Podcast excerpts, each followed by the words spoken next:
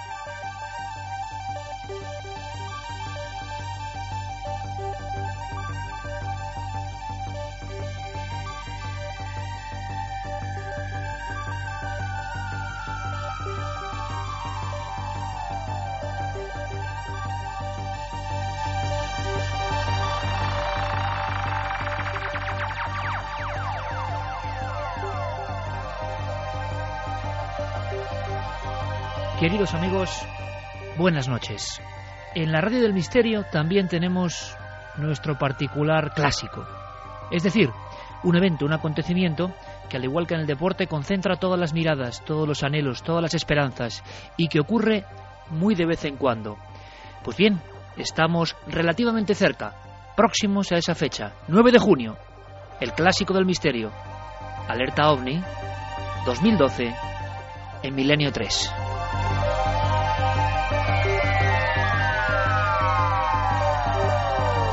En esa fecha, amigos y amigas del programa, miles de cámaras vigilarán los cielos, esperando quizá una señal, una respuesta a un misterio. Alerta OVNI 2012 en la cadena Ser.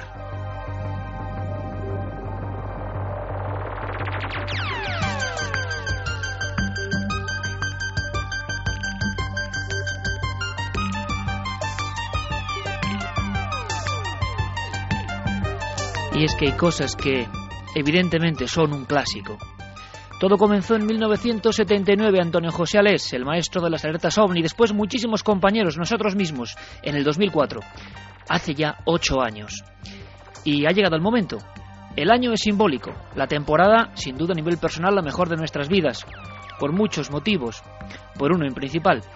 Pero lo que está muy claro es que los medios que tenemos hoy en día, y sobre todo el entusiasmo, van a hacer de esa noche del 9 de junio algo alquímico, porque veréis, es como desempolvar las antiguas emociones, el latido cósmico, algo quijotesco, perseguir ovnis, desde luego, pero ¿cuántas decenas de miles de cámaras, de ojos electrónicos y de ojos humanos lograremos congregar? ¿Cuántos estáis dispuestos a participar en esta experiencia única e inolvidable?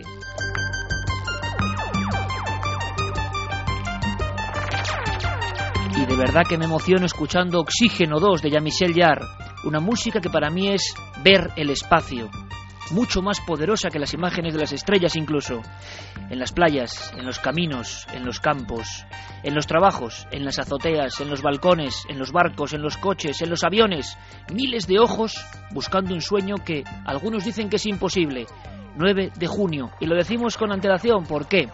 Porque quizá, quién sabe, si hay una inteligencia, quizá, atención, atención, hombres del espacio, si es que existís, tenéis que saber que la Tierra, tan desunida, tan fragmentada, tan terriblemente complicada, o parte de la Tierra, gente muy especial de la Tierra, se va a unir por algo, va a ser solidaria por algo, va a tener un sueño común, va a querer ver señales en el cielo, y eso simplemente será ya un éxito. ¿Quién lo puede hacer? La cadena Ser, Milenio 3, el 9 de junio.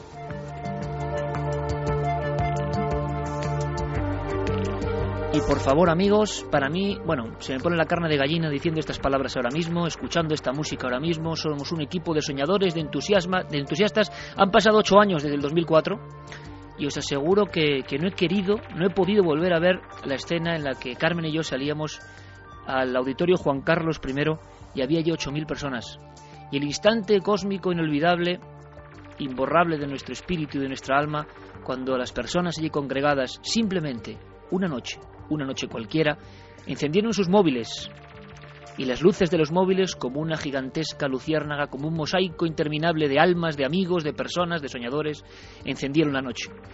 Y miles de personas en diferentes puntos de España hicieron lo propio, y en diferentes puntos del mundo. Y yo sentí que solo la radio, solo la fuerza de las ondas podía lograr aquello. Y en parte me equivocaba, porque hoy, en el 2012, en este año tan simbólico, tan especial, tan crudo, podemos tener unas horas para olvidarnos de todo y de casi todos, para mirar al cielo, para hacernos las grandes preguntas, para sentirnos muy pequeños y muy grandes a la vez. Porque, ¿qué seremos capaces de hacer? ¿Qué seréis capaces de hacer con las redes sociales? Con Facebook, con Twitter, con lo que va a montar Guillermo León. Me hablaba mi buen compañero, mi hermano cósmico Guillermo León de Sevilla, me decía, ¿y si hacemos que la gente, incluso con webcams, logremos hacer una especie de gran coordenada, de gran alerta webcam, situándola hacia las propias ventanas, da igual dónde vivas, con tal de que veas un pedazo de cielo, da igual tu región. Habrá en muchos puntos amigos de este programa, amigos de toda la vida, amigos que con el mismo entusiasmo, eh, la misma pasión, la misma forma de sentir las cosas, estarán en algunos lugares, cerca del mar, cerca de la campiña, cerca de la llanura, en las montañas, y en esos lugares podréis acudir, siempre con el respeto, siempre con ese anhelo, siempre con la forma de ser que habéis demostrado a lo largo de 10 años. ¿Qué mejor forma, amigos, pienso yo, de celebrar eso? Una década en la radio ininterrumpida, todos los fines de mi semana con vosotros, una larga labor y os queremos agradecer toda esa compañía. ¿Y cuál es el clásico? ¿Cuál es la forma? ¿Cuál es la manera? Pues una alerta ovni. A mí me parecía algo, sinceramente, que quizá ya, haciéndolo una vez, ¿para qué repetir? Y pasaban los años y la gente nos decía, Iker, ¿cuándo una alerta ovni? Pues quizás sea el momento, pero va a ser, os lo aseguro, todavía mucho más auténtica.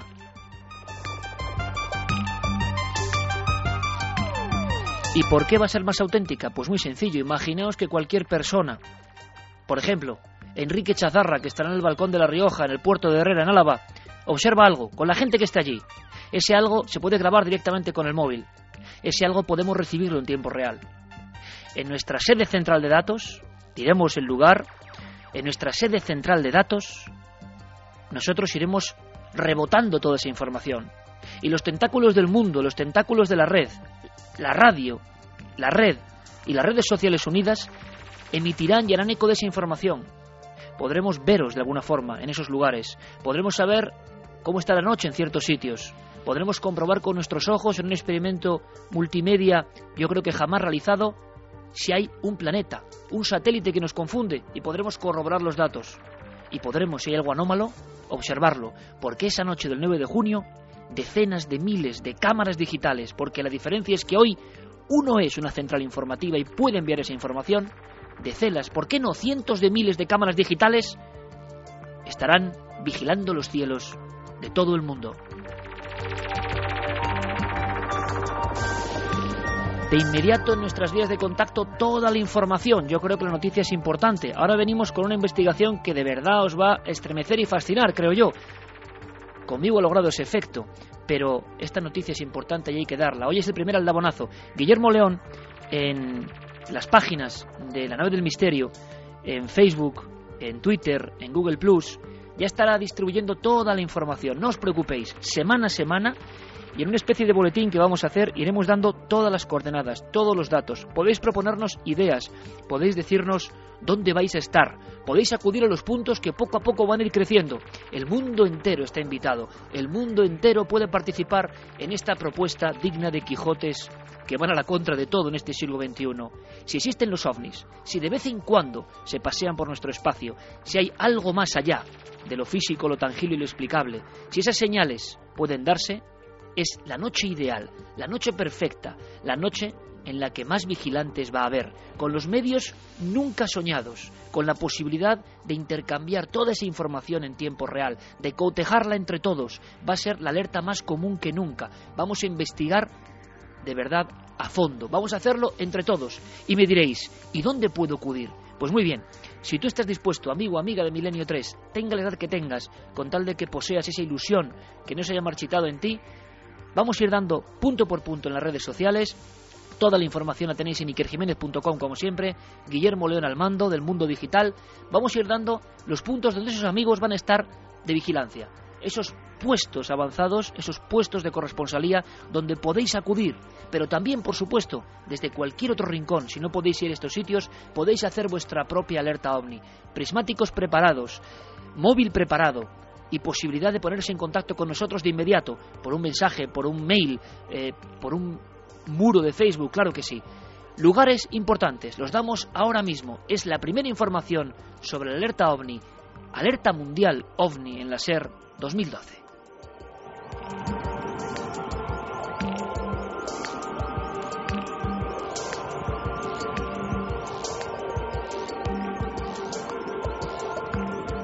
Puntos de encuentro, vamos a llamarlos así, red de corresponsales amigos. Atención, por favor, tomad nota. Enrique Chazarra estará en la zona de Álava. Todos los lugares que se han elegido son especiales. Todos los lugares tienen una historia. Todos los lugares tienen un porqué. No son cualquier lugar. Puerto de Herrera, madre mía, ahí estaba yo con 14 años buscando ovnis. Puerto de Herrera, Álava, sé que Javier Sierra también andaba por ahí. Allí estará Enrique Chazarra. Alberto Cerezuela estará en la zona del Cañarete, en Almería. Luis Rodríguez Bausá estará a las afueras de Toledo. Le daremos muchos más datos, mucho más precisos la próxima semana. Tomás Hijo estará en un lugar como Las Batuecas, en la provincia de Salamanca, zona ovni por excelencia, zona mítica y telúrica. Joaquín Avenza, ni más ni menos, estará con todo su equipo y todo desplegado en el desierto de los rodeos en Ceutí, Murcia, lugar de extraños seres, extrañas huellas y no menos extraños ovnis, incluso investigados por el ejército. Diego Marañón, ni más ni menos, nuestro hombre en la red también, estará en las campas de Ucieda, en Cantabria, lugar de manifestaciones no identificadas en esas campiñas. Allí estará nuestro amigo Gonzalo Pérez Sarrón, ni más ni menos. Estará en otro punto clave, Bonal de Ibor, en Cáceres. Estamos buscando lugares donde han pasado muchas cosas y donde la gente habitualmente no acude y donde quizá el 9J pueda pasar algo. David Zurdo estará en el embalse del Pardo, en pleno corazón de Madrid.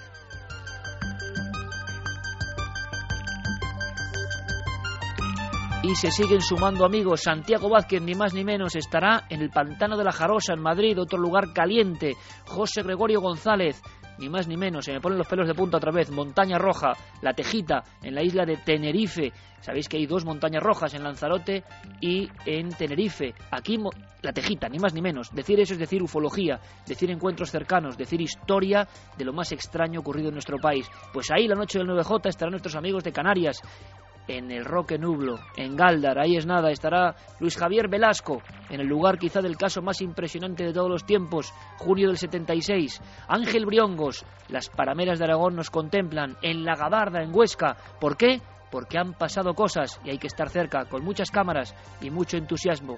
Pepe Ortiz, en la zona de Utrera, Morón de la Frontera, Sevilla, en un entorno muy peculiar, donde han pasado también cosas y donde podéis contar con él. José Luis Hermida, en otro lugar dentro del Aljarafe sevillano. Y Chema Font, en la zona de Sóller, la Tramontana, en Mallorca, otro lugar de encuentros con lo extraño. Son solo los primeros 15 compañeros, 15 amigos, pero habrá muchísimos más por todo el mundo. ¿Queréis participar? Es el momento. Podéis ser investigadores, podéis actuar todos a una con nosotros. Alerta 2012 es ya una realidad. La fecha 9J.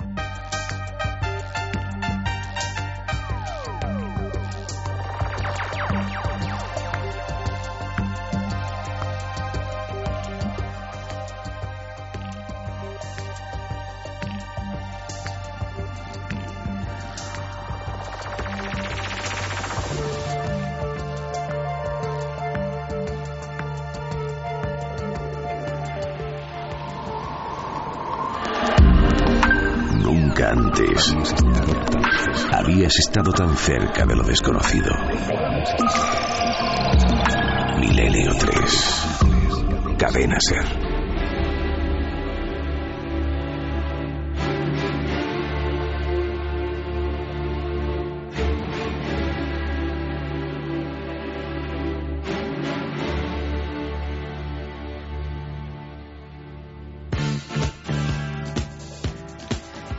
Otoño de 1984 yo escuché esta canción por vez primera. Era el informativo de Radio Vitoria y hablaba de ovnis sobre la región. Y ahí cambió mi vida. A ver si logramos que la vida de unos cuantos niños cambie el 9 de junio. ¿Por qué no? Recuerdo con mucha emoción y es inevitable una portada del Heraldo de Aragón después de la experiencia que hicimos en 2004. Un niño con un telescopio en mitad de los monegros. Abajo, en el titular, magnífico por parte de estos compañeros de Aragón, decía, él también es un cazador de ovnis.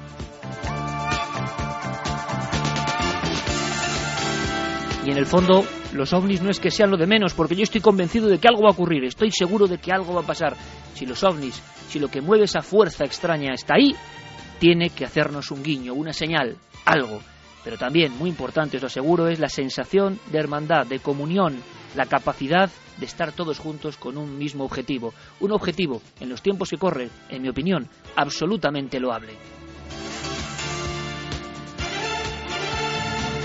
y no solo a mi equipo, que creo que es el mejor del mundo y me lo vuelvo a demostrar, sino a todos esos amigos, también equipo, también familia, algunos mencionados por supuesto en esa lista que he dado, que simplemente es decirles, os apuntáis y tengan el plan que tengan, el compromiso que hayan adquirido, sea cual sea incluso su emisora, su trabajo. Ellos dicen siempre, sí, no creo que sea por mí, no tengo ningún mérito, es que la propuesta merece la pena intentar encontrarse cara a cara con el misterio. Alerta OVNI 9J.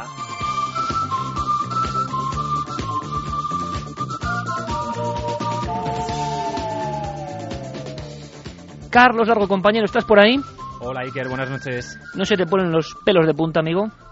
tengo unas ganas tremendas ya de que llegue el 9J. Claro que sí. Vamos a dar días de contacto, no solo para empezar ya nuestra investigación, sino para que tengan muy claro todos nuestros amigos y amigas del programa, de cualquier rincón del mundo, que Fermín Agustí, que Carlos Largo, que Guillermo León, que Diego Marañón, que Javier Sierra, Santi Camacho, Javier Pérez Campos, todo el mundo está trabajando recopilando ya información y que nadie tiene por qué quedarse fuera, sea la edad que sea, el lugar que sea, el rincón donde uno esté. Todo el mundo a su manera puede participar, incluso hasta los que no tengan un trozo de cielo. ¿Por qué? Porque pueden ayudarnos, pueden darnos ideas, pueden opinar sobre lo que está ocurriendo. Lo importante es que seamos muchos y estemos juntos con un mismo latido. Vías de contacto para cualquier persona, Carlos, desde ya, desde hoy, que quiere informarse, que quiera saber algo más, que quiera estar atento a la alerta OVNI 9 de junio. Desde luego que sí, eh, Iker. Eh, nuestro compañero Guillermo León ya está colgando información a través de esas vías de contacto, la página web de referencia ikerjiménez.com y por supuesto también las redes sociales, en Facebook, en Twitter y en Google Plus. Es muy sencillo, para toda aquella persona que quiera colaborar con nosotros y participar en la gran alerta del 2012 en la cadena SER, se tiene que meter en ikerjiménez.com y nos puede escribir al siguiente correo. Lo repito dos veces despacito para que la gente lo pueda recoger. Alerta 2012 con número arroba ikerjiménez.com. Alerta 2012 con número arroba ikerjiménez.com. Y como te decía también Iker, en las redes sociales también iremos colgando información poquito a poco según vaya llegando los datos. Y por supuesto en Twitter también hemos creado un hashtag eh, que la gente ya puede ir escribiendo también hashtag para todo el mundo que no esté familiarizado, es un tema en el que vamos a debatir y colgar información, por supuesto, y ese hashtag es una almohadilla AO 2012 con número. Almohadilla AO 2012 con número. De alerta ovni. Ah, eso, va a ser el código AO 2012, no está nada mal. tenemos un, sí, tenemos un caso impresionante, Carlos, pero vamos a esperar mm. hasta después del informativo para empezar con toda la historia de nuevos casos de supuesta reencarnación. Os va a apasionar. Lo que trae Javi Pérez Campos es impresionante, pero yo quiero estar estos 10 minutos, es de rigores de ley, hasta que lleguen las noticias, vamos, como mandan los cánones, aquí en la SER, hablando con nuestros amigos y presentando ya. ¿Me decías algo, Carlos? Sí, eh, hemos puesto además relacionado con ese tema que, que, vamos a contar hoy aquí en Milenio 3, una encuesta en ikerjiménez.com que es ¿creéis en la reencarnación? Y hemos dado como siempre dos opciones, el sí y el no. Ahora mismo el 54% de los votos opina que sí que sí creen en la reencarnación. Pues eso va a ser después de las noticias, Carlos. Eso es. Y un pequeño sorteo también que vamos a hacer hoy de nuestro compañero Javier Pérez Campos, que acaba de publicar el libro 2012, Los enigmas del apocalipsis maya, de la editorial Oberón del Grupo Anaya. Así que muy atentos y participad a través de las vías de contacto. Un gran libro, eh, además pone 2012. ¿Serán señales? ¿Serán sincronicidades? Central de datos, ya iremos dando nosotros los datos precisos de dónde nos vamos a encontrar. No queremos hacer algo con una aglomeración fundamental como fue la otra alerta OVNI en Madrid. Eso hay que dejarlo claro. Yo quiero que seáis investigadores. Yo quiero que investiguéis. Estaremos en un sitio de España, por supuesto. Eso queda claro. Eh, y estaremos trabajando. Simplemente trabajando. Va a ser un concepto totalmente diferente. Em, sinceramente, yo quiero que desde un lugar el equipo trabaje y trabajéis con nosotros. Aquí ya no interesa tanto el eco que podemos tener, que eso ya lo sabemos. Puede quedar pretencioso, pero ya sabemos qué es este programa y sobre todo sabemos quiénes sois y la fe que tenéis en este tipo de experimentos. Ya nos lo demostrasteis. Bien, no es tanto eso, sino de verdad investigar, sino de verdad que seamos muchísimos y que tengamos la máxima información posible. Así que nosotros estaremos en un punto de España y os doy otro dato. Habrá varios compañeros que estarán en redes móviles, es decir, en unidades móviles desplazándose en tiempo real por diferentes puntos de España. Quizá los veáis, quizá os encontréis con ellos, en vehículos, con cámaras y todo tipo de aparataje, no en un punto concreto, sino circulando por España en diferentes unidades móviles. Al mismo tiempo, tengo que agradecer a la dirección de la cadena SER todo su apoyo.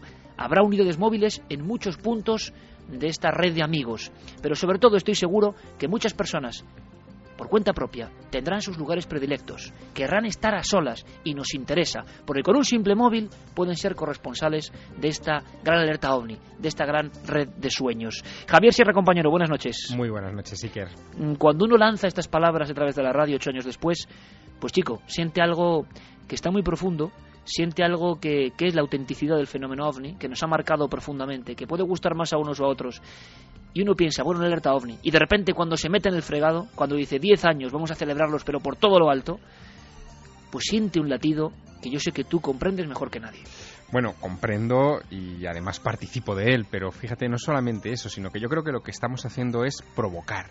Eh, provocamos a los que nunca han vivido una alerta ovni, que también los hay y que van a tener la primera ocasión en su vida de mm, coordinarse con miles de personas en todas partes del mundo para vigilar los cielos, y provocar también a aquellos que han vivido otras alertas, que han sentido esa emoción de encontrarse de repente lejos de la civilización, debajo del mayor espectáculo que existe, que es el universo, y poder sintonizar con él. Lo de menos va a ser si vemos o no vemos cosas en el cielo. Lo demás va a ser que vamos a poder poner los ojos en el infinito, Iker. Madre mía, cuando lancemos con toda la fuerza del mundo, con miles de personas unidas, estas músicas, por ejemplo, hacia el espacio, como una llamada, como una llamada, sin ningún rubor, porque yo creo absolutamente en el fenómeno ovni, creo que existe, no sé bien qué es, pero creo que existe y que es capaz de cambiar vidas, que es capaz de cambiar vidas y encima para bien. Y ojalá haya muchos niños que, que se emocionen con el tema, que deriven hacia la astronomía, o no, o hacia la ufología, o hacia ver la naturaleza, y Yo que sé- sobre todo nunca olviden esa noche con sus padres, sus amigos. Yo sé de unos cuantos niños que van a vivir esta experiencia especial. sí, sí, sí, sí, de verdad que sí, de verdad que sí. Santiago Camacho, comandante, Bueno, ¿cómo estás? Buenas noches, Iker. Pues emocionado y a la expectativa de toda esta eh, operación, de este inmenso operativo que vamos a poner en marcha. Porque, como muy bien has dicho, va a ser eh, por primera vez un acontecimiento que ha sido una noche de los transistores durante mm, décadas, pero esta vez va a ser distinto. Esta vez va a ser una noche de los transistores, va a ser una noche de los ordenadores, va a ser una noche de los teléfonos móviles, de las cámaras digitales, de las redes sociales. Y la verdad es que la magnitud del experimento es completamente inédita. Vamos a tener la oportunidad de tener información a tiempo real de todo el mundo, en todo el mundo. Y bueno, eh, la verdad es que la ilusión de ver qué sale, qué resulta de todo esto, simplemente ya como experimento de comunicación, independientemente de que veamos o no veamos algo, de que suceda o no suceda, ¿qué sucederá? Eh, Yo estoy convencido. pues eh, la verdad es que eh, es una expectativa de esas que, que, como muy bien decía Carlos Largos, le ponen a uno los pelos de picos pardos. Pues sí, sí, Santi, y, y es como nos embarcamos en otra, ¿no? Es decir, estamos vivos, estamos con ganas de, de volver a ser niños, de desempolvar las viejas emociones, el fenómeno ovni tan escurridizo, pero que además, curiosamente, y esto es muy importante, lo sabe bien Carlos Largo, de repente ha habido un reflote. De repente al llegar el 2012 y antes, en los últimos meses del 2011, de pronto, y tendremos seguro a César Cabo también muy atento, imagino, y otros compañeros del mundo de la vigilancia aérea, porque yo creo que todo el mundo está invitado, todo el mundo. Sé que va a haber militares, sé que va a haber guardias civiles, sé que va a haber personas en los lugares más insospechados, ya los hubo en el 2004, pero esa sensación, ¿no?, de ir un poco más allá, de salirnos de a veces esta grisura cotidiana, y yo estoy convencido que van a pasar cosas. En la alerta anterior del 2004 hubo momentos de mucha emoción, y parece que algo que podía ser un satélite o no de forma triangular nunca lo sabremos con exactitud, pero eso es lo que nosotros creímos ver, atravesó parte de España y qué momentos cuando diferentes corresponsales lo iban contando. Sin duda, compañeros, creo que un hecho diferenciador absolutamente, eh, comparándolo con el resto de alertas, es la nueva generación que lo va a vivir y el soporte, es decir, unir la ilusión antigua la ilusión tremenda. Yo esta tarde cogí el libro Alerta OVNI, realizado por gente de la cadena SER, Antonio Joseales, Andrés Madrid. Les mando mi abrazo a Andrés Madrid y al otro lado del cosmos a Antonio Joseales. Y se volvían a poner los pelos de punta al iniciar esa frase de atención, atención, os hablan los hombres del planeta Tierra. Una sensación, la radio como posible antena, antena receptora de algo que es un misterio irritante, fascinante y alucinante como pocos. Pero, compañeros, yo creo, para concluir, que precisamente, ya no solo la tecnología, sino algo que yo observo desde el desconocimiento, que es la capacidad de la gente, de los amigos y amigas que están ahí fuera, de intercambiarse información, de reagruparse, de hacer su propia alerta. Yo, Iker Jiménez, no les puedo decir cómo tiene que ser su alerta. La alerta Omni 2012 del 9J va a ser la que quiera cada uno, porque lo que está demostrando la gente también, la buena gente de Milenio 3, es que saben eh, abrir eh, espacios de debate, que saben agruparse. Habrá un montón de grupos, entre comillas, apócrifos, y gracias a Dios, que estarán en diferentes lugares porque ellos han quedado así y porque no les gusta, no les conviene, no quieren ir al grupo que nosotros designemos. No pasa nada. Cuantos más grupos... Eh, por la cuenta y riesgo de la gente, mucho mejor. Javier Santi, esa es la gran diferencia, que la tecnología nos da unas posibilidades de imagen, por ejemplo, que convierten el espectáculo en algo que ya no es ni radio, ni tele, ni redes sociales. Ya no sé ni lo que es, es como todo junto. Y no solo eso, sino que estamos a muchas semanas vista todavía del evento, lo cual les está dando a todos nuestros oyentes la oportunidad de empezar ya a coordinarse, de empezar a decidir qué lugares son los idóneos para hacer esa observación con más personas o con menos, con más equipo o con menos, en fin, la ocasión única, excepcional de poder crear un gran yo creo que inimaginable equipo de trabajo. Vamos a hacer una cosa, esa es la clave, Javier, y una vez más tú siempre das en ella, equipo de trabajo. Es que no queremos hacer un programa, yo voy a ser muy sincero como creo que siempre lo soy. Em, hay emociones en la vida imborrables. Esa del alerta 2004 fue tan fuerte que por eso no hemos querido repetir algo para hacer algo muy similar. Había que esperar un momento clave, una fecha clave. Ocho años hemos tardado, ocho años. Y creo que hemos aprendido muchas cosas. La técnica es mejor, el equipo está a tope, la gente que congregamos todo esto creo que somos como una familia, fuera y dentro de los micrófonos, y, hay muchas ganas, pero había que hacerlo en el momento exacto. Y yo pienso que tú has dado la clave, y esa va a ser una clave diferenciadora. No queremos hacer un programa para que se nos oiga más, os lo aseguro, para tener solamente un eco ¿cómo decirlo?, publicitario, porque nos impresionó hasta dónde llegó, ¿no? A nivel de cifras, de datos, la alerta OVNI. No. Javier Sierra acaba de dar la clave que yo he mencionado con mis compañeros en alguna ocasión. Equipo de trabajo. Nosotros tenemos la punta de un iceberg, pero el iceberg es todo, miles de personas, trabajando de verdad. Vamos a investigar. Quizá para algunos el programa pueda ser más aburrido o no. Me da exactamente igual, porque lo que quiero es investigar esa noche, a tumba abierta, con los medios que tengamos. No importa tanto lo que se emita, que por supuesto, cadenaser.com y ikerjiménez.com darán el espectáculo en streaming. ¿Os imagináis? Con vuestros vídeos, con vuestras fotografías en tiempo real eso es algo increíble, eso nunca ha pasado. Pero lo que queremos es investigar si existen los ovnis y si les da a la inteligencia que hay detrás de los ovnis por estar, por pasar cerca de nuestro planeta, de nuestros ríos, de nuestros mares, de nuestras playas, de nuestros campos, hay más oportunidades que nunca de pillarlos infraganti. Y eso yo creo que es absolutamente mágico. Y además, amigos, ¿cuántos niños, cuántas personas de esa primera generación que se une ahora, agarrados de la mano de su padre o de su madre, nunca olvidarán esa noche mirando al cielo? Eso vale más que nada. Eso es muy importante. Vamos a irnos rápidamente, enseguida, con todas las noticias, toda la información en la cadena SER. Y después del boletín, la actualidad total, lo que pasa, nos lo cuenta Carmen, como siempre. Y después un caso, amigos, que creo que es para anotar y para vivir. O para revivir.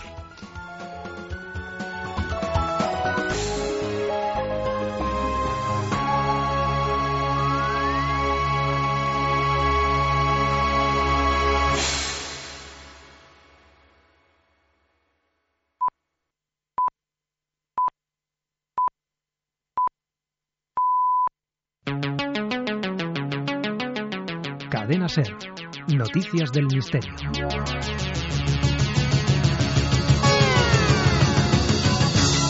Comenzamos nuestro repaso semanal por la información del misterio en el Museo Arqueológico Nacional de Madrid, donde dentro de poco se podrá ver la momia de un sacerdote de Inhotep. Esther Pons, del museo, nos cuenta quién era este personaje. En este caso, esta momia es la de el sacerdote Nespamedu, eh, que fue, bueno, esta, momia entró en el Museo Arqueológico en el año 1925. Es una momia, bueno, de una, de una persona que tiene alrededor de unos 55 años, 60 más o menos, y tiene una, está cubierta por eh, varias capas de lino y eh, decorada con cartonajes, en principio son cinco, un cartonaje dorado, policromado y dorado. Y lo que hemos hecho es pues llevarla al Instituto de Restauración la restauración ha consistido en la limpieza mediante aspiración, el reintegrado de las roturas y el consolidado de las vendas y el sudario, además de la cobertura de las zonas más deterioradas con tul de seda. El cuerpo del sacerdote fue vendado y recubierto con cera de abeja y resinas aplicadas en caliente, y se sabe que con las manos, ya que se conservan algunas huellas en la superficie. Pero ¿en qué época vivió y cómo llegó hasta el Museo Arqueológico? Vivió en, la época en época tolemaica, más o menos sería entre el 332 y el 30 antes de Cristo, y había sido encontrada en Saqqara, aunque exactamente no se sabe en qué lugar de Saqqara. Y la de 1925, eh, don Ignacio Bauer al Museo Arqueológico Nacional. Y miramos hacia el espacio porque la sonda Cassini nos ha traído sorpresas esta semana. Los astrónomos se quedaron de piedra al ver una imagen de Pan, una de las muchas lunas que orbitan alrededor de Saturno. Hasta ahora no había podido ser fotografiada ya que estaba oculta dentro de los anillos del planeta, pero lo que más ha sorprendido a los estudiosos es que su forma recuerda a la de un ovni. Junto con Atlas, otra luna de extrañas formas, miden apenas unos 20 kilómetros de polo a polo y tienen un extraño abultamiento en sus zonas ecuatoriales, lo que les confiere el extraño aspecto de platillo volante. Hace unos días la policía brasileña detuvo a tres personas que habían secuestrado, asesinado y descuartizado a varias mujeres para después hacer empanadas con ellas. Las investigaciones comenzaron cuando utilizaron una tarjeta de crédito de una chica desaparecida. Al llegar a la vivienda de Jorge Negromonte se encontraron con un libro que había titulado Revelaciones de un esquizofrénico y en el que relataba pasajes como este. Al mirar el cuerpo ya sin vida del adolescente mala siento un alivio Agarro una lámina y comienzo a retirar toda su piel y después la divido. Yo, Bell y Jessica nos alimentamos de la carne del mal, como si fuese un ritual de purificación. El resto lo enterramos en el patio. La policía acabó en el patio y se encontró con los restos mortales de dos mujeres, aunque se sospecha que acabaron con la vida de otras cinco. Al parecer, pertenecen a una secta. Este trío de caníbales, un hombre y dos mujeres, pertenecen a una secta denominada El Cartel, que se ha impuesto como misión purificar el mundo y reducir la población de personas malas.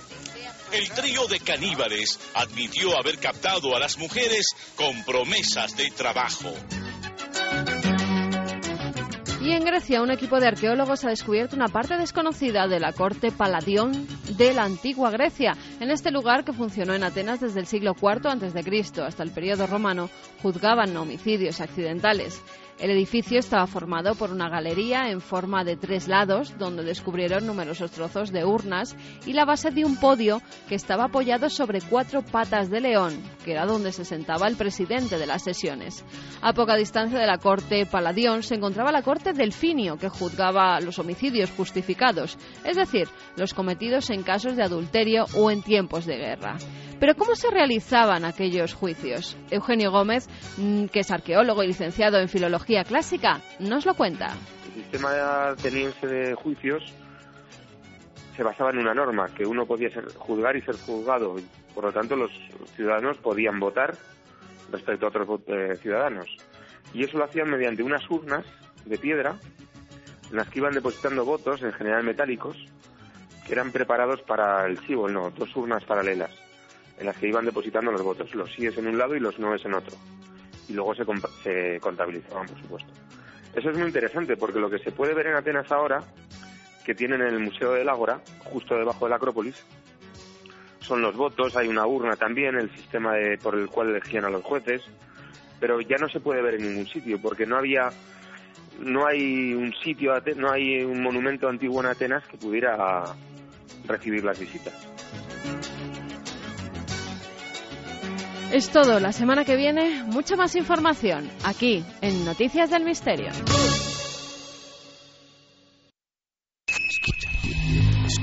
¿Quieres conocer la respuesta? Milenio 3 en la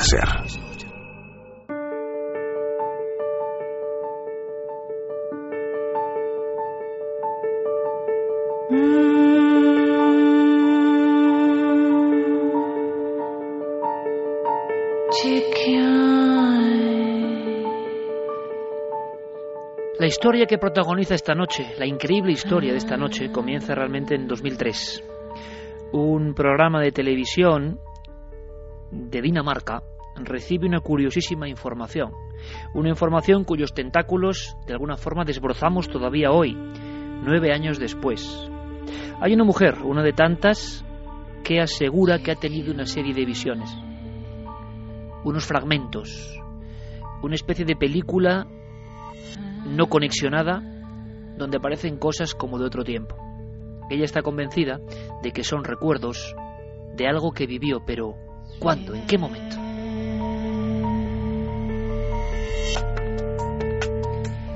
Esta mujer habla en un principio de una serie de visiones de una ermita concreta, al final de un sendero.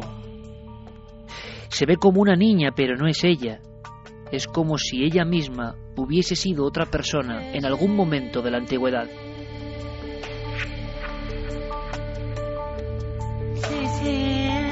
Las visiones de esta mujer son muy precisas, no son cosas difusas ni nebulosas, son claras como la piedra, la piedra de un molino, un molino situado al lado de un río. Y después, muy importante, una palabra, nieva, virgen de nieva.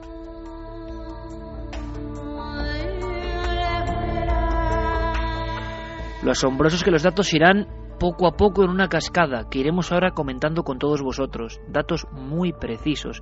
Pero esta mujer llega con toda esa información y con un resumen. Cree, está segura, que ha vivido en algún lugar muy lejos de Dinamarca, podemos decir ahora que si la investigación es óptima, a unos 2.450 kilómetros de su pueblo natal, y sobre todo que toda la información que le está llegando, si es que se corrobora, primero es inaccesible, habla de hechos, de sucesos, habla de una aldea española, concretamente de La Rioja, y de 1850. Antes de que os comente muchas más cosas Javier Pérez Campos, que acaba de llegar de este lugar y que tiene toda la información y que es una historia digna, vamos, de una serie, de una película, de lo que queráis poner, increíble. Todo empieza con esta historia en Dinamarca. Un programa de televisión y alguien angustiado que da esta información. El equipo se pone a investigar. Al parecer el aceite, un molino, aceite, olivos, em, indicó que había que investigar por la zona de Andalucía. Pero ahí no estaba la clave. Los siguientes datos fueron mucho más precisos, pero nadie sabía ni tenía acceso, hablamos del 2003, a cosas tan precisas, tan concretas. ¿Era una broma? ¿Era una locura? ¿Era azar? ¿Era casualidad? ¿O esta mujer recordaba algo que era propio de otra vida? Quiero que escuchéis a esta mujer, a Jette Toft. Hemos hablado con ella, la hemos localizado en Dinamarca. La historia es sorprendente como pocas. En este corte, en la entrevista que le hace Javier Pérez Campos, da una información muy importante, una clave. Os pido casi lápiz y papel, porque hay un nombre, un apellido, nada común, nada común. Y lo da, y le viene en esas visiones tan precisas, en esa especie de sueños lúcidos. Escuchamos. Cuando estaba en la regresión, estaba convencida de que mi nombre, el primer nombre que me vino, fue María pero no quería decir María porque en mi pasado, en mi actual vida, cuando era pequeña me solían decir que debería llamarme María. Así que cuando mi primer pensamiento durante la regresión es que mi nombre es María, pienso, no, no, no, no puede ser correcto. Dije algo más, pero el siguiente nombre es Beamonte, dije, y era correcto. The next name, Beamonte. I said, and it. Beamonte, ¿correcto? ¿Por qué correcto? Beamonte, nada habitual, y menos en ese pueblo, en la actualidad de La Rioja, en ese recoleto lugar llamado Autol. De allí ha llegado Javier Pérez Campos. Javier, compañero, buenas noches. Buenas noches, Iker. Tú que también estarás trabajando a tope, eh, vamos, al máximo en toda la maquinaria en Alerta OVNI 2012, pero esto es otro tipo de alerta, otro tipo de historia, eh, alucinante como pocas. ¿Quién es esta mujer? Fue un viaje, como dices, alucinante porque no fue solo un viaje físico, no fue casi también un viaje espiritual eh, por toda la gente que hablamos y que sus vidas de alguna forma casi habían cambiado por completo cuando la habían conocido. Con esta visita, ¿no? Porque esta mujer se traslada a este pueblo, pero nos vas a contar cómo. Primero, ella es una mujer normal, eh, eh, que tiene una vida normal y que, y que tiene esa especie de visiones y se pone en contacto con este programa. Sí, es una mujer eh, completamente normal que desde los tres años, cuando ella tenía tres años, empieza a tener una serie de recuerdos en su, en su memoria que no debería tener porque son cosas que ella no ha vivido y tiene ahí como, pues, como una especie de película que ha visto y, que, y cuyos fragmentos se han olvidado por el paso del tiempo. Esa es un poco la idea que ella nos transmite, eh, nos ha transmitido esta noche durante la entrevista. Eh, esta mujer nació en Dinamarca, Jette Toft, pues no tenía ningún contacto con el mundo espiritual eh, al menos reconocido, hasta que llega el programa Strix, eh, del canal Strix, eh, que es al estilo un poco pues, cuarto milenio, ¿no? Y empiezan a hacer una serie de, reportajes especiales para investigar el tema de la reencarnación. Y es entonces cuando ella decide ponerse a prueba y pensar, oye, pues quizá esta sea una posibilidad de investigar cuál es mi pasado y pueda tener algo que ver con esto. Quiero que imaginéis, Javi, si me permite la audiencia, una escena que me parece tremenda. Eh, es cierto, y vamos a tener ahora al alcalde, al que fue alcalde del 2003 del pueblo, que yo creo que es un lujo contar con él, porque él vivió todos estos hechos, que no son una película, que ocurrieron de verdad. Esta mujer da datos tan convincentes eh, que llegará al pueblo en un coche con cristales tintados, encapuchada en ciertos momentos para que no pueda tener ningún contagio, ninguna información. O sea, nos suena a película de espías casi, pero es que daba un dato más, daba un nombre de un antiguo alcalde de cuando era niña ella, en esa especie de visiones. Sí, ella habla de Gerardo González, eh, el alcalde que debía estar en la época de 1850. Ella no sabe concretar el dato exacto, pero sí que sabe decir eh, pues esa, ese año, alrededor de 1850, y lo curioso es que tampoco llega a dar nunca el pueblo de España, solo sabe que es España, que están esos molinos, y es a través de esos datos, sobre todo el de la Virgen de Nieva, eh, con los que el equipo, el propio equipo eh, del canal Strix, eh, llega a Utol. Cuando esta mujer llega a España, ella no sabe siquiera a qué pueblo va a llegar. Ella no sabe a qué pueblo va. No, no se le dice nada del pueblo, por lo tanto, no tiene ni idea de, de cómo es, ni de las descripciones, ni de sus calles, es decir, no tenía absolutamente ningún dato del lugar al que iba. Vamos a escuchar más momentos, más escenas, porque la escena tremenda es cuando acude con cinco personas de este equipo de televisión eh, a ese pueblo que tiene todas las coordenadas de una larga investigación. Virgen de Nieva tiene algo que ver, el molino tiene algo que ver, em, tiene que ver un Gerardo González que efectivamente fue alcalde en esa época remota, pero claro, encima ella dio un nombre nada habitual, que a nadie le sonaba. Beamonte. Escuchamos de nuevo a esta mujer protagonista de esta historia sencillamente indefinible. Eh, Yo lo recordaba como en una pequeña película o algo así. Recordaba cosas del río, del paisaje, las iglesias y algunos nombres. Mi propio nombre, el nombre del alcalde y algo de cómo hacer aceite de oliva uh.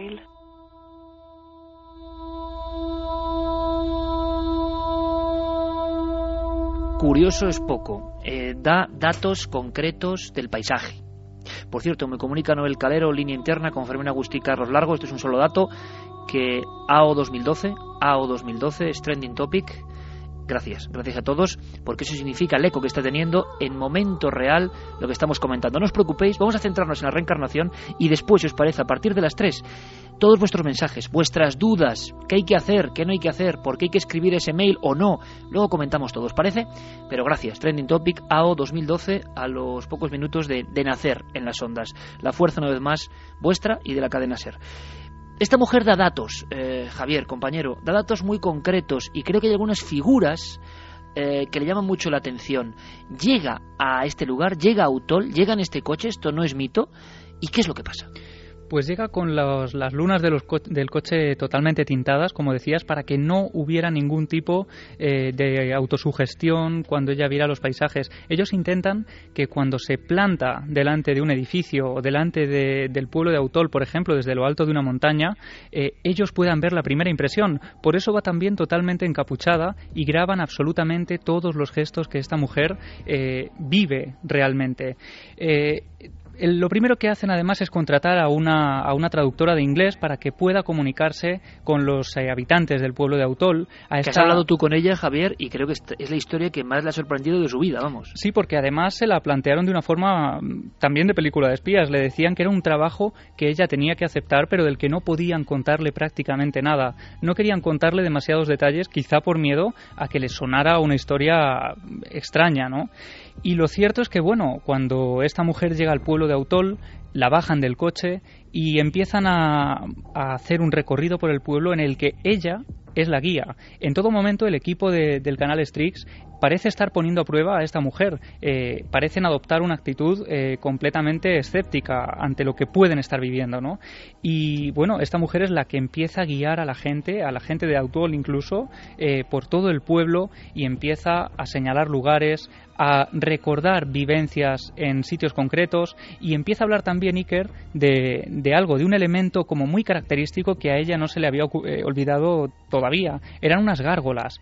Se pasa casi todo el trayecto hablando de unas gárgolas que ella recordaba en un lugar en el que había sido muy feliz, eh, había mantenido una infancia totalmente feliz, pero que no era su, el lugar donde ella había vivido. Ella decía haber vivido eh, cerca del río, al lado de un molino. Ella da datos de su vida concreta. Dice que es hija, o si no tengo mal entendido, de, de alguien que trabaja en ese molino y que hay unas gárgolas, unas figuras eh, muy características en esa zona. Y aún todavía sin quitarse la, capucha, ella habla de toda esta información en un pueblo que no sabe cuál es, no sabe dónde está. Hay un momento, Javier, en el que ella reconoce, se emociona y empieza a dar datos cada vez más concretos, más definidos y como que siente que está en ese lugar, en ese lugar de las visiones. Escuchamos otro documento sorprendente de esta mujer, Toft, de Dinamarca. Fue un sentimiento muy especial. Nunca, nunca he tenido un sentimiento así. Me sentía impresionada, conmovida, muy emocionada, afortunada y a la vez las lágrimas caían de mis ojos. Fue muy extraño y al mismo tiempo, cuando pude ver todo lo que había descrito en la entrevista, fue muy raro.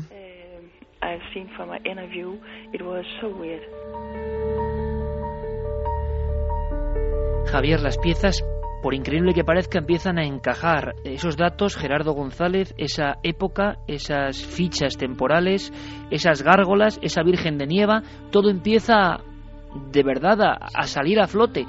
Estaba hablando de una serie de informaciones, imagino, luego hablaremos de eso, a las que casi nadie tenía acceso, menos en Dinamarca, no había ninguna conexión, nunca había estado en la región.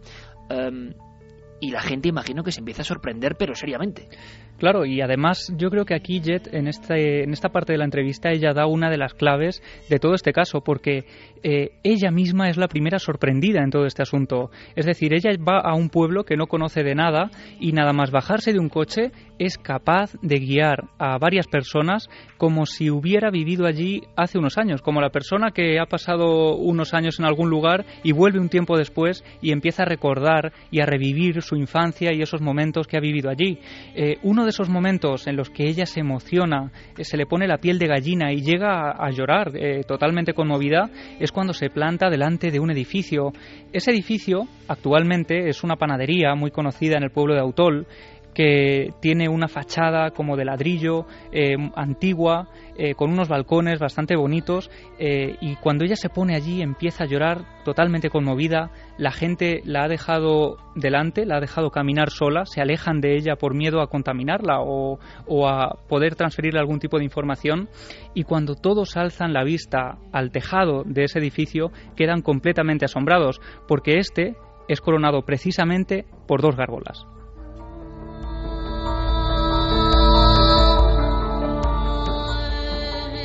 Imaginamos al archivero, al cronista, cuando corrobora y comprueba y busca que ese Gerardo González no es fantasía, Javier, sino que existe y era alcalde de Autol.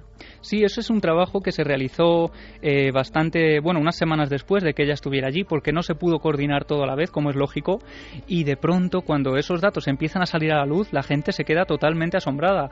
El dato de Gerardo González, alcalde en 1850, es cuanto menos asombroso, pero es que hay muchos más, y tenemos aquí, eh, encima de, nuestra mesa, eh, pues esos documentos oficiales e históricos que parecen corroborar una vez más la historia de esta mujer danesa que decía haber vivido en el pueblo de Autol. Y que daba un nombre, un nombre muy concreto. Pero antes de saber más y antes de hablar incluso con Valentín Jiménez, que asistió de forma privilegiada a toda esta escena, que parece increíble, pero que es real, que ocurre, alguien eh, a casi 3.000 kilómetros llegaba con una historia que ni siquiera imagino que los lugareños podían conocer, una historia de 150 años antes, pero ocurren cosas como, como edificios concretos, describir edificios como estaban antes y que luego, yendo a los archivos, resulta que estaban así. Escuchamos de nuevo a esta mujer, a esta mujer del misterio, la señora Toft.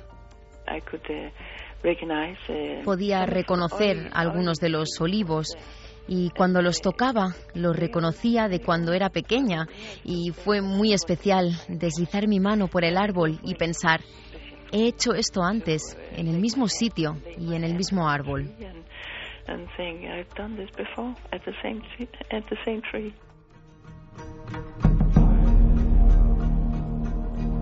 Javier, estamos imaginando la escena, pero es que hay algo importante. Llegan a un edificio y describe elementos que la gente no conocía, da datos que luego se corroboran, eh, elementos que faltan, pórticos que estaban o que no estaban, eh, verjas que estaban puestas o estaban en la época, cosas que no podían estar a su alcance, tan detalladas, tan precisas, de un lugar eh, pues recoleto y maravilloso como Autol, pero que vamos, no están al alcance de todo el mundo, y menos en 2003. No, e incluso tenemos que decir, Iker, que en 2012, yo antes de salir de viaje hacia allá, intenté conocer un poco más de la historia de este pueblo y tengo que decir que incluso hoy es complicado acceder a imágenes de, todos los lugares y edificios de este pueblo. Eh, por tanto, en 2003 debemos imaginar lo difícil que debió ser, más aún cuando no se sabía ni el lugar al que se iba. En este caso, ella eh, tenemos que imaginarla otra vez encapuchada, bajando de nuevo de ese coche con las lunas tintadas, volviendo a ponerse delante de un lugar que ella eh, no sabe cuál es y volviendo a ponerse a prueba de alguna forma ante las cámaras de este programa y ante las gentes de este pueblo. Cuando de repente ella se baja la, baja la capucha, eh, ve que tiene delante una ermita. Es la ermita de la Virgen de Nieva. Y este es un dato también bastante curioso porque ella, antes de viajar a Utol, había hecho también una serie de dibujos de cosas que le habían venido a la cabeza. ella había dibujado previamente todo esto. Sí, ella había dibujado algunos edificios concretos. Unos dibujos que algunas de las personas con las que hemos hablado, por ejemplo la traductora, tuvo acceso a ellos y nos ha corroborado eh, el detalle que tenían como si prácticamente los hubiera dibujado eh, estando delante de ellos.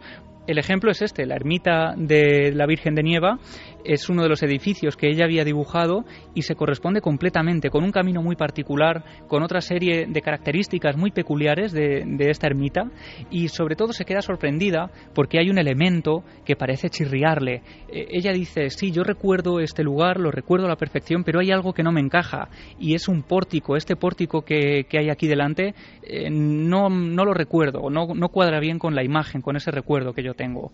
Entonces todos se quedan sorprendidos y le dicen, bueno, es que ese pórtico lo hemos puesto hace escasos 10 años.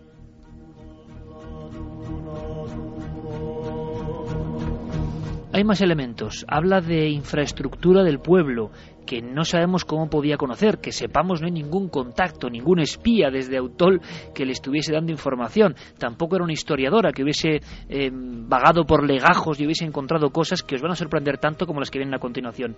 Antes de eso, un detalle más ella tan impresionada, llorando, creo que la escena es, fuerte, o sea, la persona lo está viviendo profundamente, sea cual sea la verdad, y llega incluso a conectar con los más ancianos de Autol, personas que tenían un nexo, una conexión, quizá con aquellos tiempos que a ella le venían, en una población de Dinamarca, en el norte de Europa, a 2.500 kilómetros, como en retazos, como queriendo decirle algo. Escuchamos. Eh, Fue muy emocionante para mí conocer a la mujer más mayor de Autol entonces tenían 95 años y fue muy especial porque sus padres habían vivido allí a la misma vez que yo lo había hecho y estaba muy conmovida al verme. Así que cogió mi mano y mirándonos a los ojos, con lágrimas en ellos, y cuando me iba, dijo en español, de hoy en adelante iré a la iglesia cada día.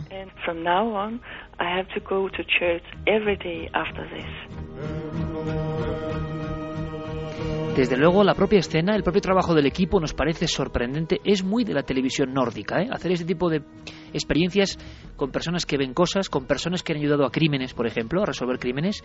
Hay toda, y lo sé, eh, la cadena, por ejemplo, de producción Nordisk es una de las que ha trabajado sin la vergüenza que hay aquí, por ejemplo, ¿no? con investigadores psíquicos. Pero esto, dar estos datos, hablar de 1850, que en los legajos se encuentren nombres compuestos y apellidos como ese del alcalde?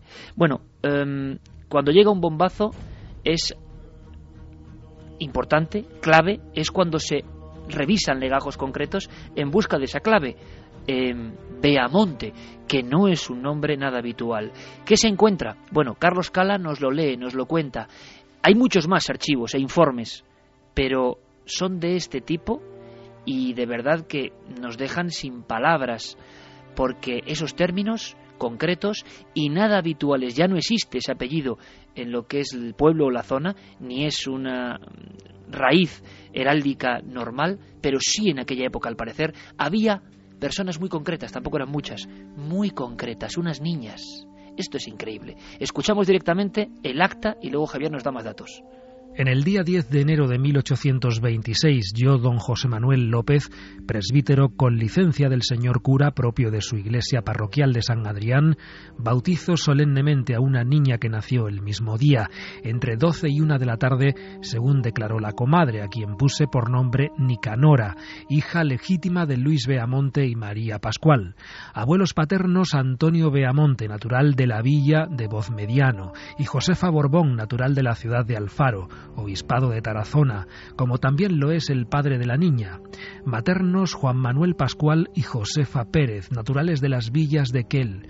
Fue su padrino José Martínez, de esta vecindad a quien advertí del parentesco espiritual y demás obligaciones de que damos fe.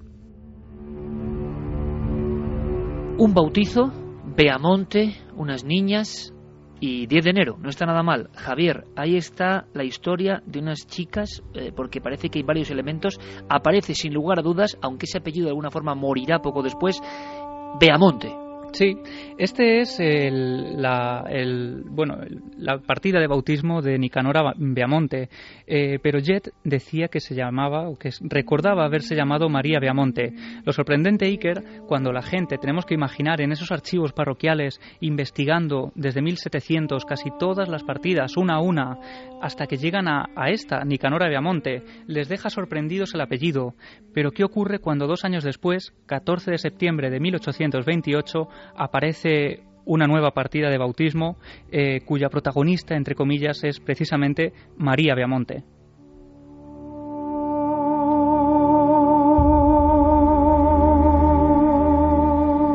María Beamonte, ¿cómo es posible? ¿Cómo es posible? Em, una cosa más, ¿por qué no escuchamos a Víctor Ruiz Soldevilla, Javier? ¿Quién es? Sí, eh, Víctor Ruiz eh, Soldevilla eh, pues es un historiador, un cronista de, la zona, con el que estuvimos hablando también bastantes, durante bastantes minutos, porque él, como cronista del lugar, eh, tuvo que corroborar muchos de los datos que dio Jet eh, durante su visita a Utol. Por ejemplo, algunos más de ellos, y que nos parecen bastante curiosos, es cuando Jet habla de que con la boca pequeña ella dice que recuerda haber ido a, la, a la escuela solo los domingos. Es un dato que a ella incluso le sorprende, porque, bueno, es bastante extraño, ¿no? Lo normal es eh, ir de lunes a viernes, digamos.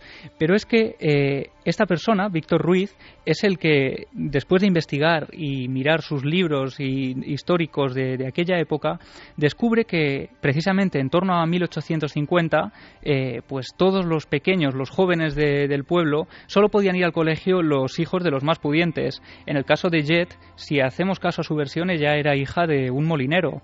Y ocurre algo muy curioso precisamente los domingos, que es los días en los que se daba catequesis, los sacerdotes aprovechaban para que esos niños más desfavorecidos o, más humildes pudieran tener acceso a otro tipo de conocimientos, tipo matemáticas, lengua, historia, y es entonces cuando se aprovecha los domingos para dar clase también a esos niños más humildes.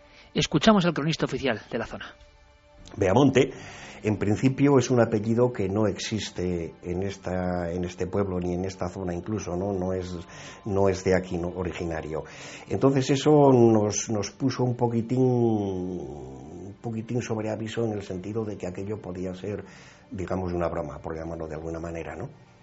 Pero bueno, ¿cuál es, cuál es nuestra sorpresa cuando, cuando comprobamos en el libro de en el libro de bautismo del ayuntamiento, perdón, de la, de la iglesia, comprobamos que efectivamente en el año 1826 figuraba en concretamente el 10 de enero del año 1826 figuraba que había nacido una niña que se llamaba Nicanora Beamonte.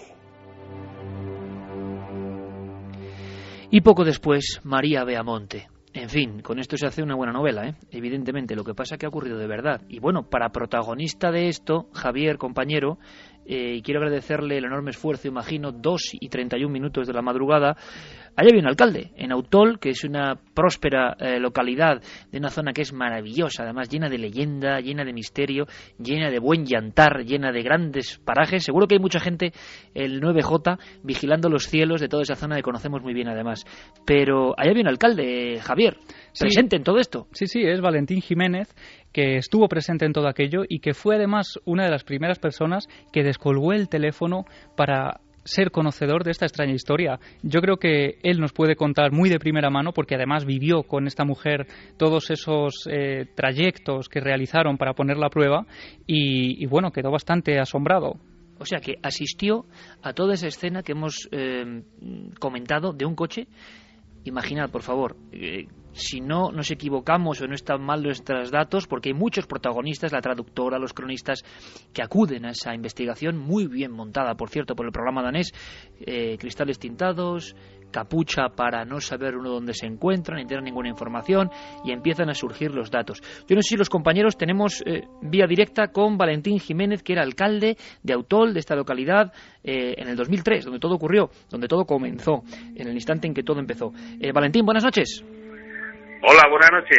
Valentín, ante todo, disculpas, muchísimas gracias por atendernos, pero creemos que era importante eh, que tú, que fuiste autoridad en ese instante y estuviste presente en todo esto, pues hablase con nosotros. Así que muchas gracias por atendernos, ¿eh? Nada, es un placer, a, vuestra disposición. Oye, Valentín, ¿esto es posible? Tú fuiste una de las primeras personas como mando eh, en, el pueblo eh, que recibes la extrañísima llamada de un equipo de, de televisión danesa que ¿qué te cuentan? ¿Qué te dicen? Bueno, pues pues eh, curiosamente estaba ahí en el despacho esta mañana y me, comunica la chica que coge el teléfono habitualmente y dice, que, que llama una señora de, Me ha parecido entender que es de Dinamarca, está hablando en inglés, que quiere hablar con el alcalde. Y yo, bueno, pásame a ver qué pasa. Y entre yo que hablo un poquito de inglés y ella nos pudimos entender y, en fin, como que me decía que quería venir a a, a investigar, a hablar, a Digo, bueno, pues no hay ningún problema. Es un placer atenderla y efectivamente así fue. Se presentó un día con el equipo de televisión de, Dinamarca, la recibí en el ayuntamiento, me fue explicando todas las vivencias que efectivamente y con mucho detalle estáis dando aquí en el programa y me, ofrecí gustosamente acompañarla a, visitar el, municipio, eh, los sitios más más emblemáticos y que ella parecía rememorar. Y bueno, fue una jornada bastante interesante y, la verdad es que, yo nunca había pensado que, la reencarnación podía, podía existir, pero bueno, digo, una vez que, que, te toca un caso de esto, de bueno, pues la verdad es que algo debe haber. Eh, Valentín, una cosa muy importante, y gracias por, contarlo con esa eh, claridad, ¿no? Para que todos nos hagamos eco de esto. Aquí hay una cosa que ya de inmediato no concuerda muy bien. ¿Era, ¿Era ella la persona que te llamó, tú crees, o alguien del equipo de televisión? Porque, según nos comentaban, ella no tenía información de que iba directamente a Autol. Eh, ¿Pudo saberlo allí? ¿O sí que crees tú que era esa señora y tenía autorización o tenía conocimiento de que era ese lugar? Sí, sí, yo, yo, yo hablé con ella, ¿eh? Y además Ajá. fue ella la que se presentó y me dijo que, que la experiencia que tenía y que quería venir. Y de hecho, pues, pues eh, yo allí la recibí en el ayuntamiento. Eh, iba ella, no me acuerdo si eran dos o eran tres personas del equipo de televisión, Ajá. pero sí, fue ella la que se brindó a venir y, y recibí en el ayuntamiento. Y entonces ella, por lo tanto, sí que tenía alguna información, quizá contrastada por el propio equipo de investigación danés. Ella llega hasta ese punto, hasta La Rioja, y es como hemos contado, como nos ha contado Javier, eh, Valentín, ella recuerda cosas, no solo nombres, sino situaciones de edificios que se corresponden con la realidad. Sí, efectivamente. Vamos a ver, a mí, me llama mucho la atención que ella eh, mencione unos apellidos que los, los habéis citado vosotros hace un momentito.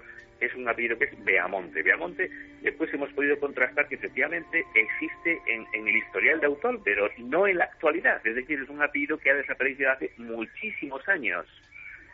Eh, hace mención a un alcalde que aunque Autol tiene muy poca documentación histórica, pero sí se ha podido contrastar de que efectivamente eh, existió en, el, en 1850, pero sí que además eh, pudimos corroborar sobre el terreno, porque, eh, como te he dicho anteriormente, me digné a acompañarla por los sitios más emblemáticos y ella iba re- re- recordando cositas y detalles que evidentemente a mí cada, cada vez me calaban más. Digo, bueno, aquí, aquí, esto es extrañísimo y sobre todo el, hecho fundamental fue cuando hubo dos puntos fundamentalmente. Uno es cuando nos acercamos por la calle baja de Autol y llegamos a una, a una casa donde existe actualmente y sigue todavía un, horno de los de los artesanos de, de- de pan. Es una fachada emblemática con con unas gárgolas muy bonitas en el alero del tejado.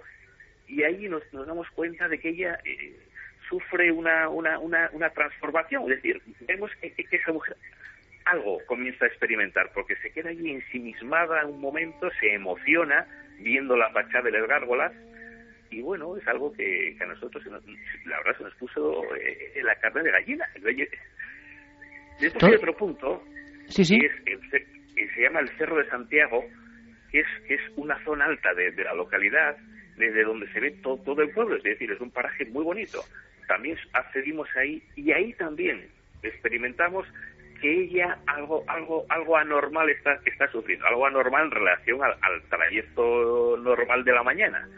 Vemos también que se emociona, empieza a sentir unas sensaciones totalmente diferentes.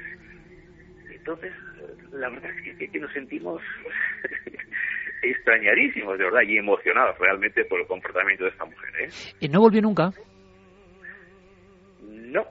Yo le he vuelto a perder, a perder la pista a esta mujer, ya no hemos tenido ningún contacto con ella. ¿eh? Pues fíjate qué curioso, Valentín, porque Javier la encontró en Dinamarca y seguía recordándolo con la misma emoción, casi llorando al contarlo y con una visión que ella tenía muy clara de, de la niñez. Eh, ¿En algún momento tú crees que puede ser una broma, un montaje y todo eso se va convirtiendo en una verdad al ver a la mujer en acción y al ir dando esos datos que luego vais corroborando en los archivos? Bueno, eh, si me dices esa, esa historia del 2003 la extrapolamos ahora al 2012, pues podría decir, bueno, pues mira, pues es posible porque actualmente ya llevamos unos años que el ayuntamiento tiene una página web, eh, internet, la- el tráfico de información que hay, podría ser, pero en aquellos entonces, en aquellos momentos, esa información no existía. Autor no tenía una página web, no tenía esa información en internet, es decir, que- que- que no había información para que ella pudiera re- repescarla allí en Dinamarca y, con- y contrastarla. Es decir, que, que- que- yo creo que, que- aportó datos que, que eran significativos y que yo creo que ella no había tenido fuentes para poder re- re- recabarlos. ¿eh? Eh, Valentín, ¿y esto cambia la, la percepción de uno? Es decir, ¿es un aldabonazo en las creencias también de uno? ¿Es la visita más extraña que tú has tenido como alcalde? Ah, sí, por supuesto, por supuesto. Pues te digo que yo era re- reacio a creer en una reencarnación y, y una vez que te toca una experiencia de este tipo dices, bueno, pues, pues yo creo que algo tiene que haber. Algo tiene que haber porque una persona que vive en Dinamarca, que empieza a aportar una serie de datos que después pudimos contrastar en cuanto a lo de la Virgen de Nieva, eh, eh, hay dos ermitas en Autol. Una que es realmente la propia ermita de la Virgen de Nieva y hay otra que es una, una capilla que está excavada en la roca en una, una zona de cueva que se llama con un puente romano, que a lo mejor ahí a ella pudo inducirle a error porque son dos capillas. Pero bueno, sí que la Virgen de Nieva tiene una ermita y la verdad es que se aportaron datos datos muy concretos. ¿eh? Oye, y una cosa, Valentín, eh, ¿se ha sabido qué fue de esa niña, de María Beamonte, nacida en 1826, si no me equivoco? Si hay una partida de enterramiento o está en algún lugar. No, eh, hay partida de nacimiento, pero pero no consta que haya partida de, enterramiento, de, defunción. Entonces, eh, lo, normal es que desapareciera, no sé a qué edad pudiera desaparecer de autor, pero no hay partida de defunción. Sí nacimiento, pero no defunción. Bueno, vaya historia más increíble, más maravillosa y qué, qué bien que Valentín Jiménez, alcalde de Butolo en 2003, nos haya ayudado y haya sido un poco la voz del pueblo, que es fundamental en toda esta historia. Y, seguramente nos veremos. Valentín, un abrazo muy fuerte. Muchísimas gracias por atendernos estas horas en Milenio 3. Un abrazo para vosotros también y ha sido un placer. Ánimo. Igualmente, gracias. Adiós.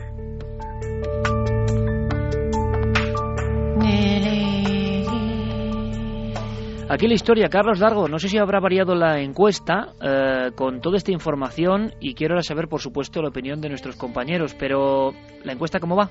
Pues vamos a recordar esa encuesta en ikerjiménez.com. Hemos puesto la pregunta ¿creéis en la reencarnación? Ahora mismo los datos Iker están así.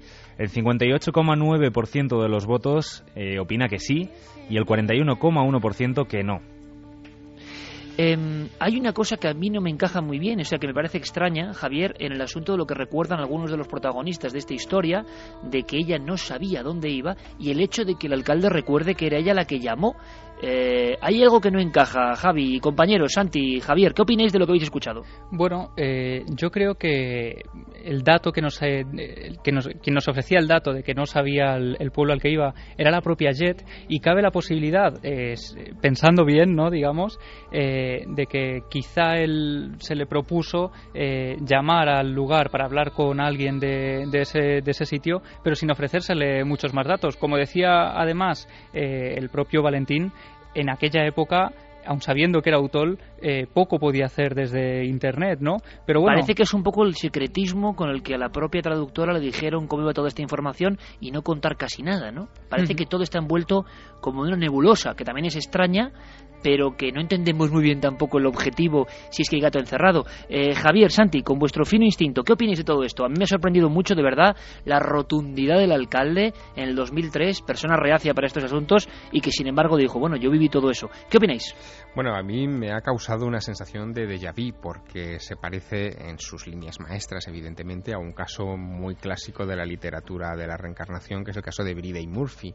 Eh, no sé si eh, muchos de nuestros oyentes lo recordarán, pero en 1952 un psicoterapeuta de los Estados Unidos, Morey Bernstein, eh, somete a hipnosis a una mujer que se llama Virginia Tighe y de repente empieza a recordar una vida anterior en Cork, en Irlanda, en el siglo XIX.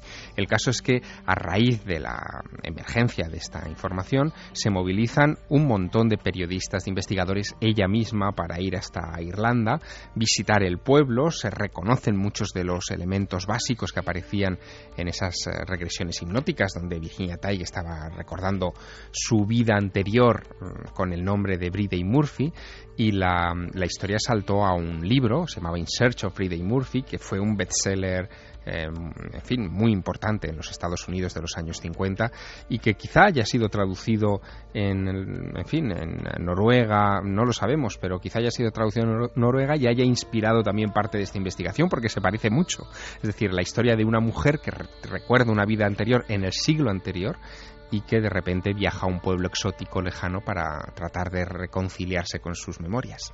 Santi. Pues la verdad es que el, caso es impresionante y desde luego efectivamente se parece a muchos otros clásicos de la eh, literatura de este tema. En cualquier caso, el fenómeno eh, es muy interesante y muy digno de estudio. Eh, yo recuerdo que Carl Jung escribía en uno de sus libros una experiencia que tuvo con un lama tibetano al que le preguntaron, eh, bueno, pero ustedes por qué creen en la reencarnación si nadie ha vuelto para explicar qué pasa después de la muerte? Y entonces el lama se sonrió y dijo, ¿cómo que nadie? Ha vuelto todo el mundo. Pues eh, en cierto sentido, lo único que nos eh, podría chocar o que podría hacernos desconfiar de este caso es que se trate de una adulta, porque realmente los casos más impresionantes, y hay miles estudiados, no estoy exagerando ni un poquito, miles de casos estudiados, se producen precisamente entre niños de corta edad, niños entre los 2 y los 7 años, que también son capaces de dar un nivel de detalle de sus anteriores vidas que en el caso precisamente de tratarse de criaturas absolutamente inocentes es eh, muy notable y en los casos que se ha comprobado pues eh, absolutamente sorprendente. Pero aquí hay cosas que de verdad hay unos dibujos, hay un equipo que se encarga de la investigación. Al parecer, Javier, los tiros iban hacia Andalucía, o sea, hay un equipo de producción que intenta cotejar los datos y acaban en Autol, sea ella quien llame directamente, quien le eh, obliguen a llamar para saber la investigación o no, sea como sea, acaban allí, en ese momento y con esa parafernalia. Y van recuperando, eh, digamos, retazos de la historia. Pero como decíamos, el momento culminante es cuando se descubre que hay partida de bautismo no solo de Nicanora Beamonte, sino de María Beamonte. Pero no hemos logrado saber nada de esa niña, de su vida, de qué pasó. Ni siquiera los cronistas con los que has hablado y archiveros han logrado seguir la pista de esa niña, que sería alucinante.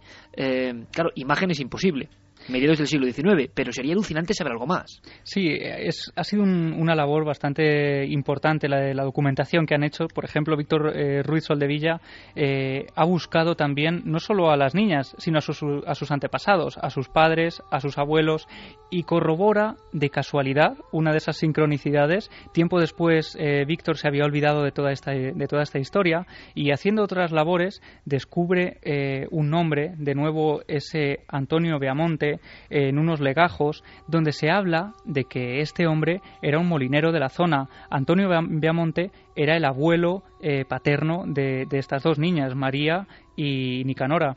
Pero es que otro dato muy curioso es que en esa época, en 1828, cuando ellas nacen, los Beamonte que hay allí son prácticamente ellas dos, el padre y eh, los abuelos paternos. Poco después, eh, todos desaparecen, se pierde la pista de, de, estos Beamonte y precisamente por esa razón no es un apellido que haya, digamos, cuajado en la actualidad, no es un apellido habitual allí, de hecho ni siquiera es un apellido eh, que se haya visto en muchísimo tiempo. Nadie lo recordaba y han tenido que recurrir a esos archivos antiquísimos para poder eh, ser conscientes de que efectivamente existió ese apellido. Ella recordaba retazos de su vida, escenas, los olivos, los lugares, las gárgolas, la ermita de la Virgen, los nombres del alcalde, la profesión de su padre, lo del colegio, pero no su vida de adulta. O sea, la transmisión que había se cortaba en cierto momento.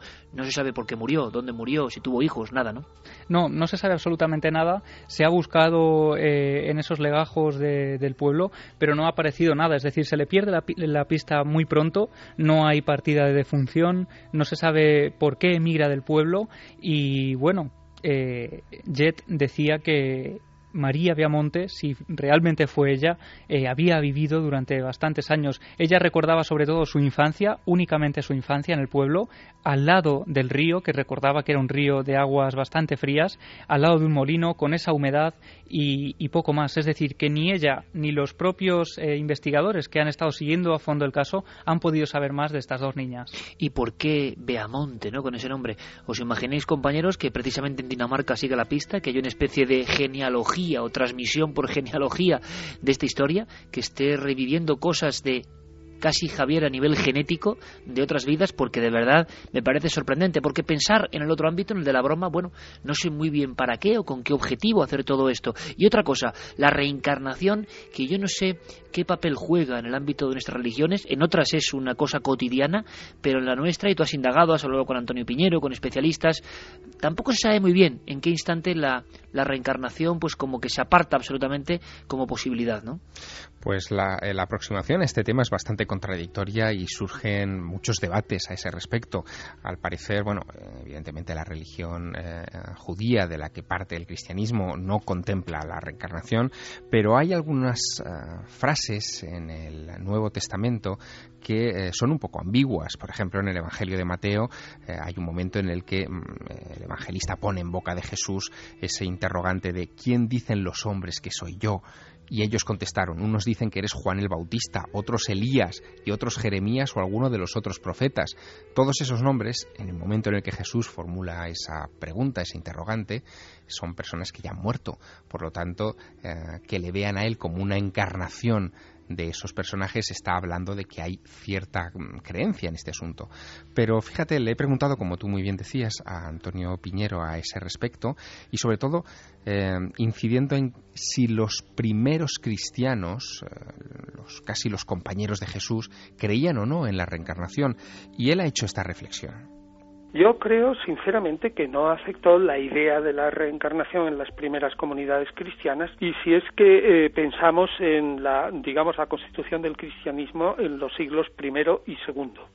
Que yo sepa, el, el, corpus, el cuerpo de literatura cristiana de constitución de los siglos primero y segundo es relativamente limitado y yo creo que lo conozco bien y no mm, tengo ahora mismo en la mente absolutamente ni un solo texto claro en que ningún cristiano hasta bien entrado en los finales del siglo segundo, digamos hasta el 190 o el 200, defienda claramente la reencarnación. Lo único que se podría decir es si es posible que algunos luego considerados herejes, como los gnósticos, pudieran haber flirteado también. Bueno, pues yo que he hecho el, digamos, todo, el, he editado los documentos gnósticos descubiertos en Ahamadi, que he hecho un índice analítico de la de, de digamos, las ideas gnósticas que se encuentran en esos documentos cristianos y judíos, pues realmente el papel de la, de la reencarnación prácticamente no desempeña absolutamente ningún, digamos, función relevante. Hemos preguntado también a personas como Manuel Martín Loeches y nos han dicho, bueno, pues lo que ya esperábamos. En el ámbito del cerebro y la ciencia esto es imposible, es un fallo del sistema, un error del sistema. Pero ¿por qué el error del sistema puede tener tanta precisión, tanto azar? Sin embargo, como siempre en otros países hay personas, eh, algunos fallecidos ya, que dedicaron su vida a investigar desde el ámbito casi científico o científico, no lo sé, Santiago, este tipo de casos de niños y personas que daban datos concretos que luego se corroboraban. A mí, desde luego, el caso de esta historia el caso de eh, Autol, o es alguien que hace una broma de algún tipo, teniendo acceso, pues bien por historiadores, a esos datos tan concretos, o si no, no lo puedo entender. Sinceramente, se me escapa, no lo entiendo, no lo concibo, aunque todo es posible, evidentemente. Pero ha habido grandes investigadores, em, en silencio incluso, y compilando miles de casos eh, en tiempos muy recientes, Santi. Pues sí, en 2007 nos dejaba Ian Stevenson que posiblemente haya sido el mayor experto mundial de la historia en el tema de la reencarnación, un biólogo que ha dedicado 40 años de carrera a investigar este fenómeno.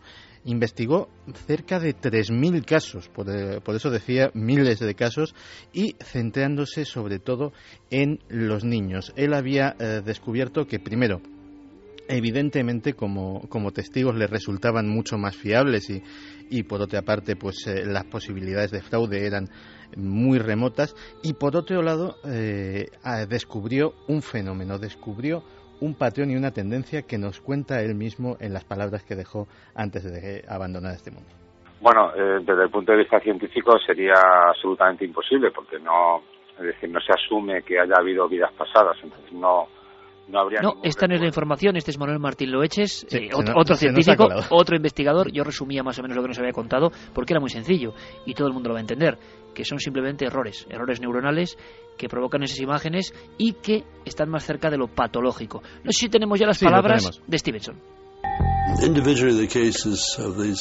Individualmente los casos de estos niños pequeños no parecen ser fuertes, pero cuando los miras como un conjunto, te muestran una cierta uniformidad una edad muy temprana y la tendencia a olvidar cuando tienen siete u ocho años.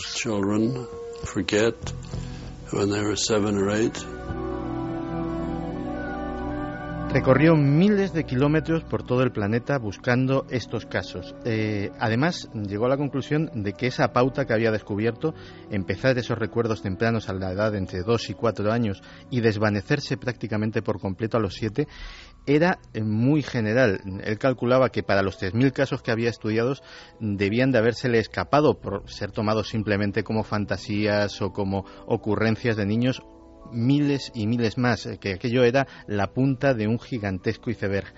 Desde luego, eh, él lo miraba desde un punto de vista completamente científico. Publicó sus descubrimientos y sus trabajos en revistas de todo el prestigio, eh, comprobado sus datos y revisado sus artículos por eh, científicos de enorme prestigio que asesoran a esas revistas y la comunidad científica fue absolutamente, absolutamente mm, unánime en cuanto a la impecabilidad de sus trabajos. No ya así de sus conclusiones que fueron tomadas con bastante más frialdad.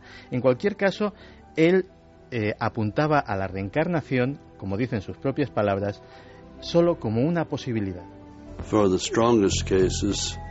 Para los casos más fuertes, la reencarnación es la mejor explicación, pero no la única. No tenemos casos perfectos, por lo que nunca diría que tenemos evidencias de ella pero creo que la reencarnación hay que tomarla seriamente como una posible explicación.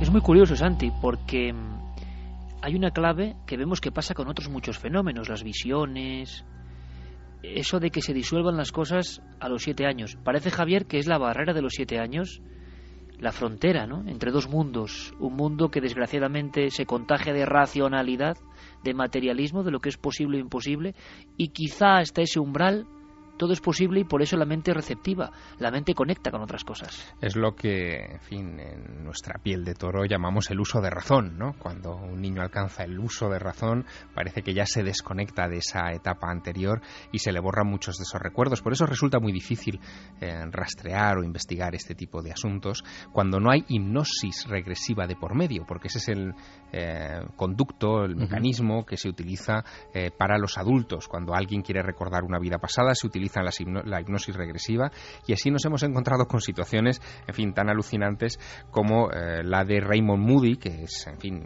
mundialmente conocido por sus, eh, sus investigaciones en las experiencias cercanas a la muerte, que un buen día decidió aplicarse él mismo eh, la terapia regresiva para, en fin, explorar sus vidas pasadas y terminó, en fin, llegando a enunciar hasta nueve vidas anteriores, desde que era un protohumano, decía él, en, en África, hasta su última encarnación como artista oriental antes de convertirse en el mundialmente famoso Raymond Moody. Eso lo decía Raymond Moody, ni más ni menos. Sí, sí, enunció nueve vidas, ¿eh? nada menos, ya te digo, como obrero, como esclavo, eh, como eh, mártir arrojado a los leones en Roma, como noble en Roma, en fin.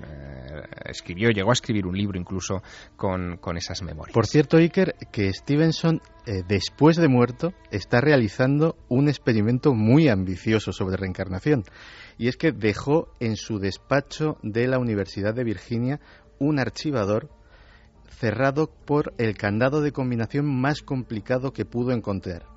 Memorizó esa combinación de tal manera que casi formaba parte de su ADN y dijo, si tengo razón, algún día alguien volverá, un niño, un joven, y abrirá a la primera este cajón.